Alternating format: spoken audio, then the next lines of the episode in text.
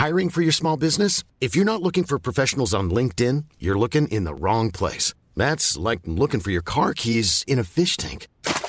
LinkedIn helps you hire professionals you can't find anywhere else, even those who aren't actively searching for a new job but might be open to the perfect role. In a given month, over 70% of LinkedIn users don't even visit other leading job sites. So start looking in the right place. With LinkedIn, you can hire professionals like a professional. Post your free job on linkedin.com slash people today. Bonjour, c'est Zoé de Louis.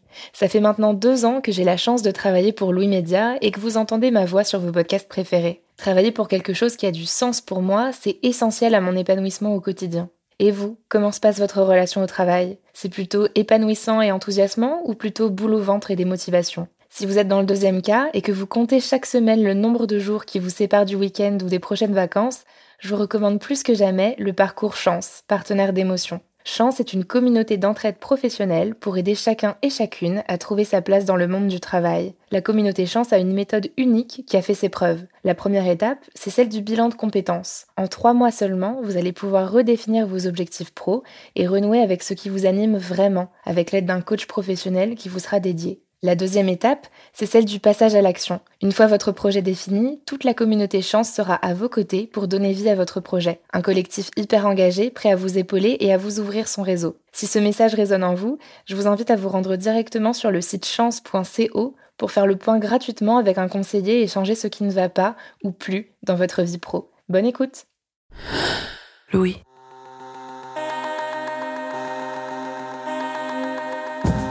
En cette période de fête, il y a celles et ceux qui vont continuer de bosser parce que leur activité ne peut pas s'arrêter. C'est le cas de la sage-femme de garde, de l'opérateur dans une centrale électrique ou de la journaliste qui présente les journaux à la radio. Et puis, il y a ceux qui ont la chance de partir en vacances, de se reposer et de déconnecter. Même si c'est seulement pour quelques jours, faire un break ne peut que vous faire du bien. Mais attention, il y a faire un break et faire un break. Il y a une grosse différence entre partir en vacances avec son ordi et son portable pro et faire une vraie coupure. Dans cet épisode, je vous explique comment déconnecter réellement de votre boulot et surtout pourquoi c'est si important. Pour ça, j'ai interrogé Caroline Sauvajol-Rialan. Elle a fondé un cabinet de conseil dans lequel elle milite auprès des entreprises pour la déconnexion dans les organisations de travail. Et elle est aussi l'autrice du livre Infobésité, Comprendre et maîtriser la déferlante d'informations, paru en 2013. Je suis Camille Maestracci. Bienvenue dans Travail en cours.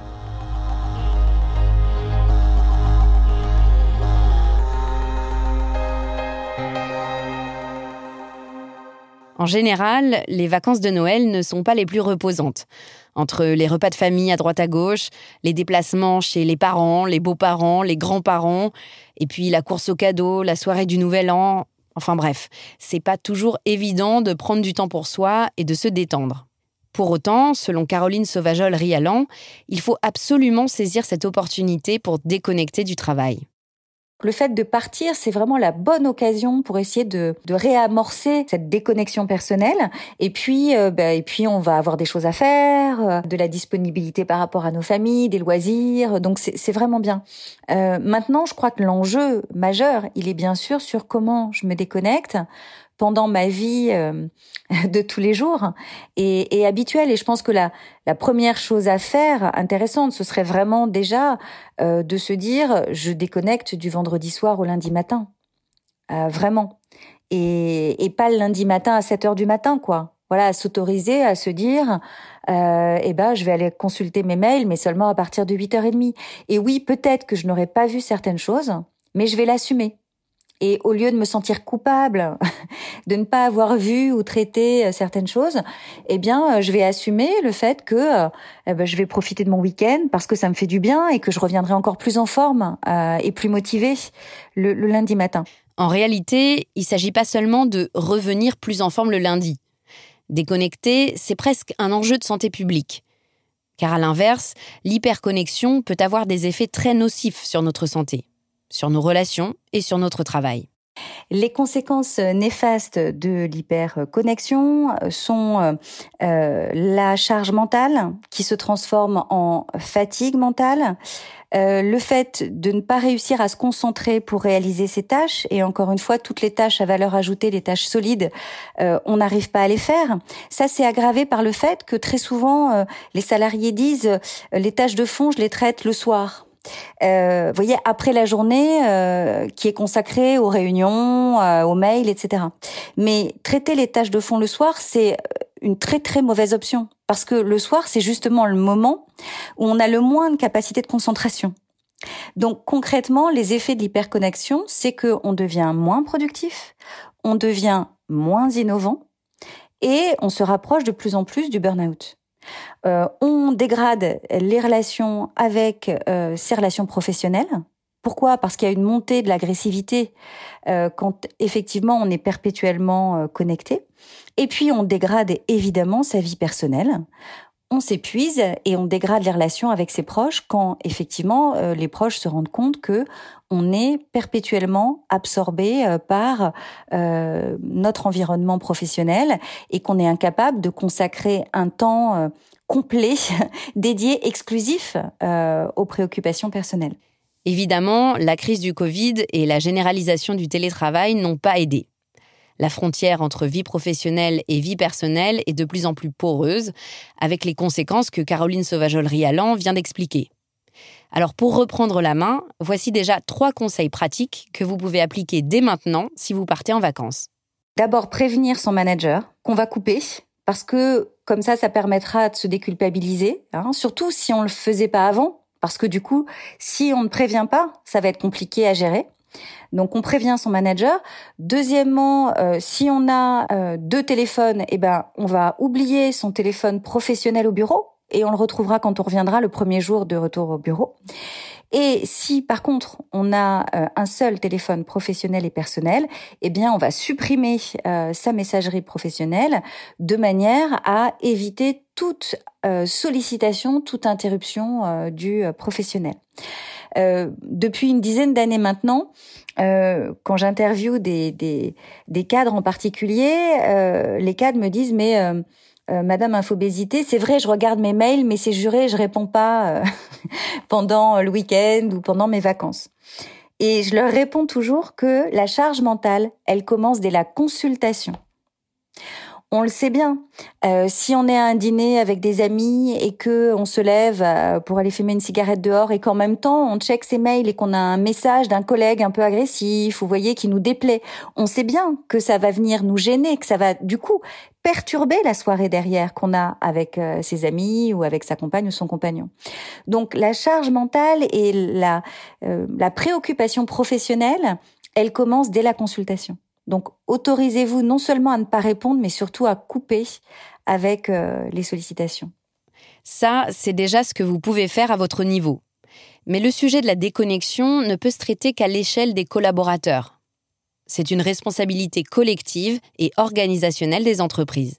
J'entends trop souvent, par exemple, des entreprises internationales dire bah nous, chez, chez nous, la déconnexion, c'est impossible. Mais j'ai envie de répondre, bah, le travail 365 jours sur 365, 24 euh, heures sur 24, c'est impossible aussi. Donc, comment est-ce qu'on faisait pour travailler avant les technologies? Ces entreprises avaient aussi une activité internationale. Donc, l'activité de travail, elle se structure, elle s'organise. Euh, il y a des choses qui sont possibles, vous voyez, pour euh, voilà que les uns aient tels horaires et d'autres à un autre moment. Et on, on, vit dans l'illusion que parce que les technologies nous rendent tous disponibles 24 heures sur 24, eh ben ça peut fonctionner. En fait, ça ne peut pas fonctionner. Déjà, euh, par exemple, pour les, les, salariés en télétravail, puisque maintenant on est quasiment tous au moins deux jours par semaine en télétravail, eh ben, fixer des horaires pendant lesquels euh, on s'autorise à, à, se parler, voyez, et, et à travailler. C'est-à-dire fixer des horaires de travail et de disponibilité. Ne pas, ne pas exiger de ses collaborateurs une disponibilité de 7h à 22h au nom du fait que peut-être ils vont être indisponibles entre 11h et midi. Mais au contraire, chercher à dire, voilà, euh, quels sont les horaires qu'on se donne au niveau du service pour être disponible euh, aux sollicitations, pour tenir nos réunions. Euh, et, et on va s'en tenir à ces horaires-là. Voyez, de manière à permettre à chacun euh, de gérer euh, sa vie personnelle.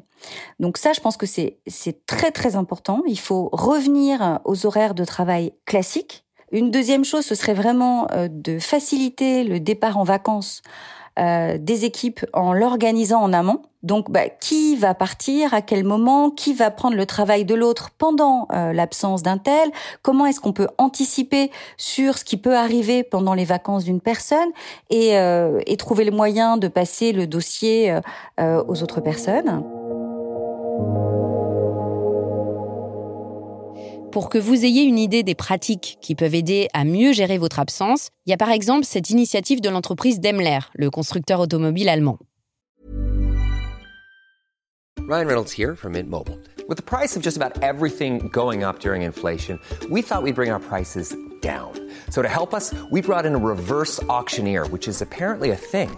Mint Mobile unlimited premium wireless. Ready to get 30, 30, bit to get 30, bit to get 20, 20, 20, bit to get 20, 20, bit to get 15, 15, 15, 15 just 15 bucks a month. So, Give it a try at mintmobile.com/switch. slash $45 up front for 3 months plus taxes and fees. Promo for new customers for limited time. Unlimited more than 40 gigabytes per month slows. Full terms at mintmobile.com.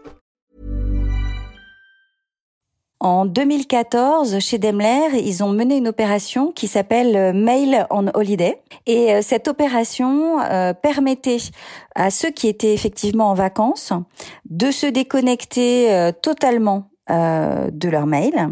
Euh, donc le directeur de système d'information coupait la boîte mail. Donc vous, en vacances, c'est simple, du premier jour au dernier jour, vous avez zéro mail. Mais en plus de ça, et c'était assez fascinant et l'idée est géniale, euh, les mails ne sont pas conservés dans la boîte mail. Et donc quand vous revenez au bureau, vous n'avez pas, comme chaque 1er septembre, vous voyez, quand vous êtes parti trois semaines, les 800 mails en absence. Vous avez zéro mail. Pourquoi? Parce que quand quelqu'un vous écrit un mail, eh bien, il a un message qui lui signale non pas le message classique d'absence qui consiste à dire, comme aujourd'hui dans 81% des, des, entreprises, je suis absente euh, du 24 euh, décembre euh, au 2 janvier et je, je ne pourrai pas vous répondre pendant ces vacances, mais je traiterai votre message à mon retour.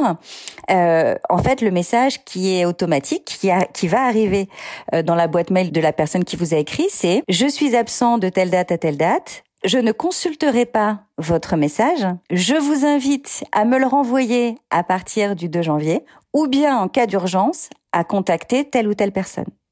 Et donc là, vous comprenez bien qu'avec ce type de message, le système d'information peut détruire effectivement les messages qui sont arrivés. Donc vous, vous reprenez le travail à zéro au lieu d'avoir 800 mails à traiter, dont en plus la moitié aura été traitée par d'autres en votre absence. Et puis, euh, eh ben, l'interlocuteur a la responsabilité de considérer qu'il fait son choix. Soit il contacte une autre personne en cas d'urgence, soit il attend votre retour.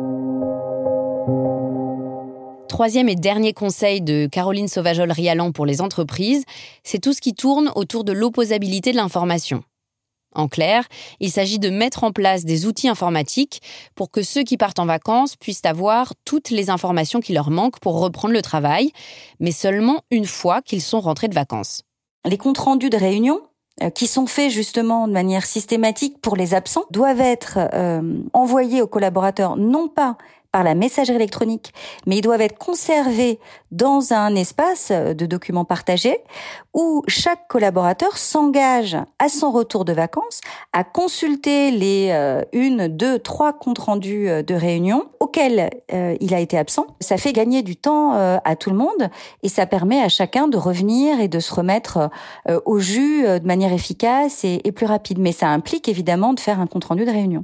Pour partager sur une bonne pratique, je trouve chez Pôle Emploi, ils ont décidé que pour tous euh, les, collaborateurs qui étaient au contact du public, à chaque retour de vacances, euh, la première demi-journée de retour de vacances euh, n'est pas au contact avec le public.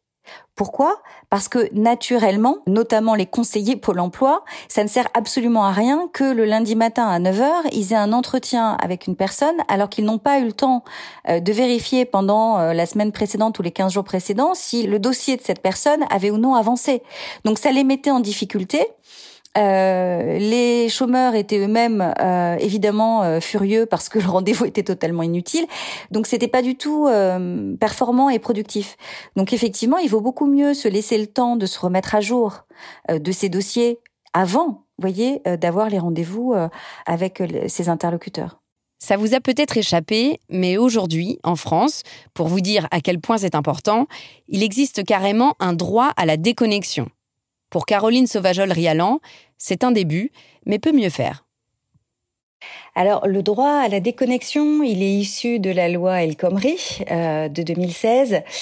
Il est mis en œuvre euh, en France depuis le 1er janvier 2017 euh, pour toutes les entreprises de plus de 50 salariés des entreprises du secteur privé uniquement.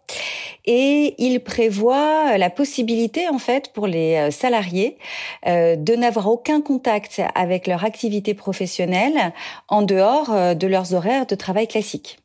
Donc concrètement, euh, il rend possible euh, le fait de ne pas répondre à ces messages, euh, tout type de messages évidemment, mail, messagerie instantanée, appel téléphonique, en dehors des heures de travail. On parle de nouveaux droits à la déconnexion, ce qui est assez fascinant parce qu'en fait, il n'y a pas de nouveau droit à la déconnexion. le droit à la déconnexion, c'est juste la réaffirmation du fait qu'on a le droit de pas travailler quand on travaille pas. Et donc effectivement, euh, la liberté de ne pas travailler en dehors euh, de nos horaires euh, de travail. C'est plutôt la réaffirmation bah, du code du travail et, du fait que qu'on a le droit d'avoir une activité personnelle en dehors des heures de sommeil, vous voyez, après le travail. Bon, je crois que vous avez saisi le message. Profitez de vos vacances, pour ceux qui en ont, pour couper totalement du travail. C'est non seulement votre droit, mais c'est même une nécessité si vous voulez rester en bonne santé et bien commencer l'année 2022 d'un point de vue professionnel et personnel.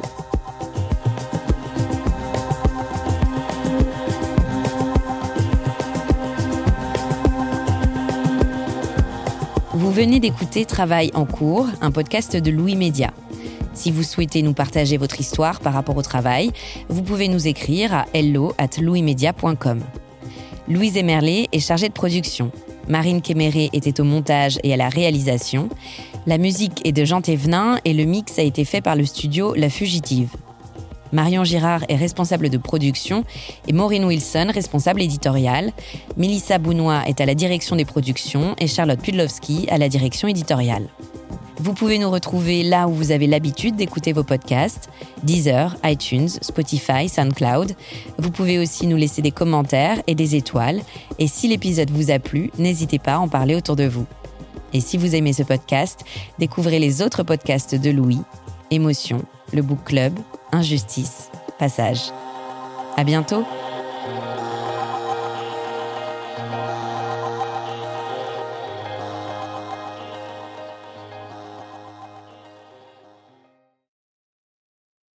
Bonjour, c'est Zoé de Louis. Dans Émotions au travail, on décrypte toutes les émotions qui vous traversent et vous bousculent parfois dans votre vie professionnelle. Aujourd'hui, j'aimerais vous parler d'un podcast super inspirant, Bienvenue dans l'ascenseur, animé par Anne-Cécile Sarfati. Dans chaque épisode, elle reçoit des personnes au profil varié, médecins, responsables commerciaux, chefs d'entreprise, qui ont su gravir l'ascenseur social. Parti de rien, il et elle partagent leur parcours, leurs rêves, leurs doutes, leurs émotions dans lesquelles vous vous reconnaîtrez sûrement, et donnent des conseils pour oser monter dans l'ascenseur social quand on n'y croit pas pour soi-même. Alors allez découvrir ces belles histoires de réussite en écoutant Bienvenue dans l'ascenseur, disponible sur toutes les plateformes. Merci à Bienvenue dans l'ascenseur pour leur soutien et bonne écoute. Je présente mon billet elle prend mon téléphone, elle a grandi, je vois qu'elle zoome. Elle me dit, mais c'est un faux billet, madame. Et ce jour-là, je suis avec mon frère et je me dis, mais il se fout de moi ou quoi? Je lui demande à quelle heure il rentre et là, il me ment sur euh, l'horaire de retour et il me donne un horaire euh, trois heures plus tard. Sur les coups de midi, je sais pas pourquoi, je vérifie mon application bancaire et je me rends compte que j'ai été débité de 400 euros sur mon compte bancaire. Je vois le, policier regarder euh, son écran, on voit qu'il y a un pavé, quoi. Et euh, là, il me regarde et il me dit, monsieur, je peux pas vous dire ce qu'il y a sur mon écran. Par contre, regardez-moi bien droit les yeux, fuyez. Je fais une marche arrière. Et à ce moment-là, une jeune fille arrive en courant. On lui hurle par la fenêtre que nous sommes toutes ces meufs. Donc je lui dis à toi, ramène ton cul ici tout de suite parce que ça va partir en cacahuète. Lover, voleur, une série de quatre épisodes tournée par Lisanne Larbani après son enquête dans Libération à propos de Lesty, le caméléon de Tinder, et à écouter à partir du 22 avril dans Passage, notre podcast d'histoire vraie. À très vite.